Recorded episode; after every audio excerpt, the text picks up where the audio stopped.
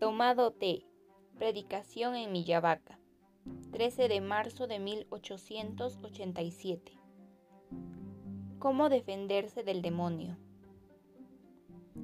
Sean sobrios y vigilantes, porque el demonio ronda como león rugiente buscando a quien devorar. Así nos dice la primera epístola de Pedro, capítulo 5, versículo 8.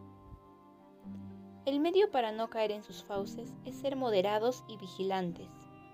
No basta ser moderados respecto de la gula, sino es necesario mortificar todos nuestros sentidos, los ojos, la lengua, los oídos, la imaginación, todo.